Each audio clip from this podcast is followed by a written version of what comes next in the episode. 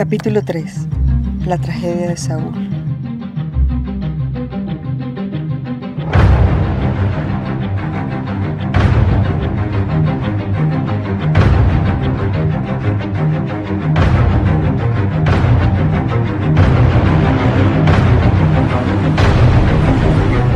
En Plato Magdalena existió un pescador un poco particular.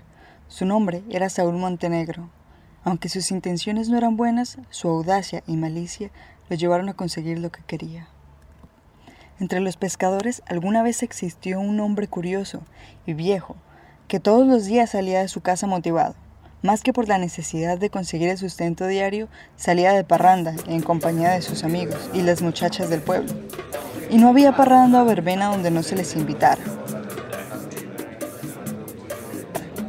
Después de sus largas borracheras, su apetito desaforado por las mujeres lo llevaba a la orilla del río a espiar entre los arbustos, mientras las jovencitas se daban su baño. Cada vez que él salía de parranda, crecía más su interés hacia ellas, y esto provocaba que él quisiese acercarse más, pues lo abrumaba el deseo de verle las partes íntimas. Entre sus pensamientos morbosos ideaba planes que lo llevaran a estar más cerca de hechas mujeres, y entre esas ideas su fantasía de convertirse en caimán para sigilosamente llegar hasta ellas se hacía más latente.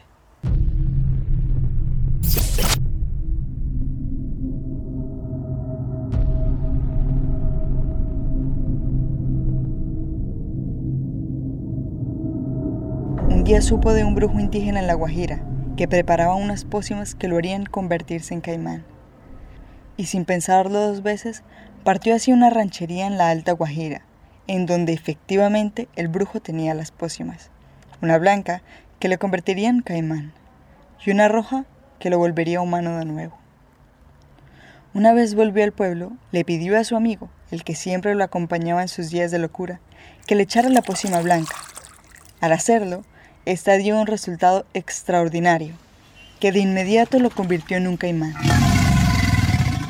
Lleno de placer se lanzó al río y sigilosamente se acercó para cumplir su deseo, de ver muy de cerca a las bañistas, y agazapado entre las piedras, pasaba el tiempo que duraba el baño de las muchachas, sin ser visto por ellas.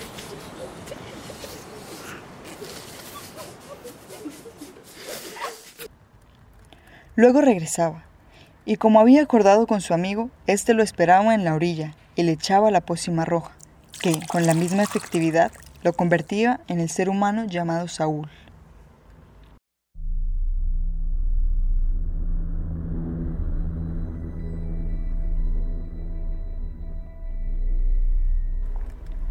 Un día este par de amigos se fueron de fiesta y su fiel compañero se pasó de tragos y no lo pudo acompañar al día siguiente al río, por lo que invitó a otro amigo.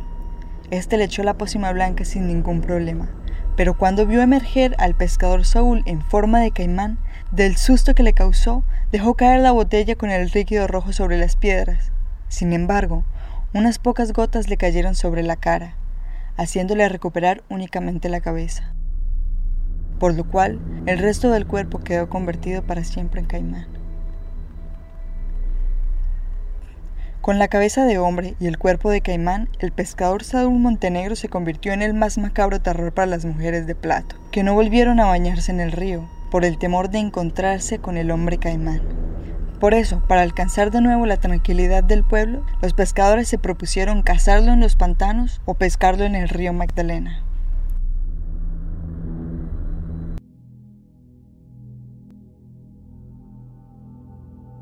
La única persona que sabía de la tragedia era su madre, quien le colocaba alimentos en determinados lugares, y en algunas ocasiones hablaba con él quien le pidió insistentemente que buscara al indio Piaché o brujo en la Alta Guajira para que de nuevo le preparara la botella del líquido blanco.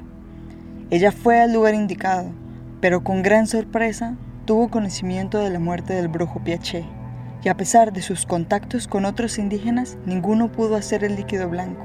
Desesperada ante ello, la madre de aquel hombre murió con gran tristeza.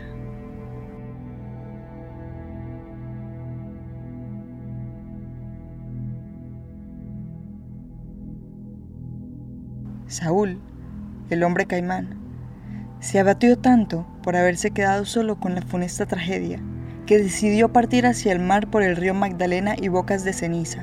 Desde aquel entonces, los pescadores del Bajo Magdalena, desde Plato hasta el mar, estuvieron pendientes para pescarlo en el río o cazarlo en los pantanos de las riberas. Así, se convirtió en una leyenda que se ha transmitido de generaciones entre los habitantes de Plato Magdalena.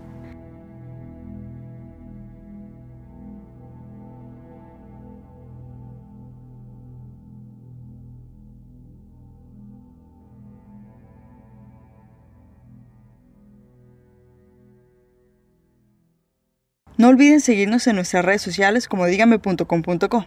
Esto es Dígame en Podcast, la voz del Magdalena Medio.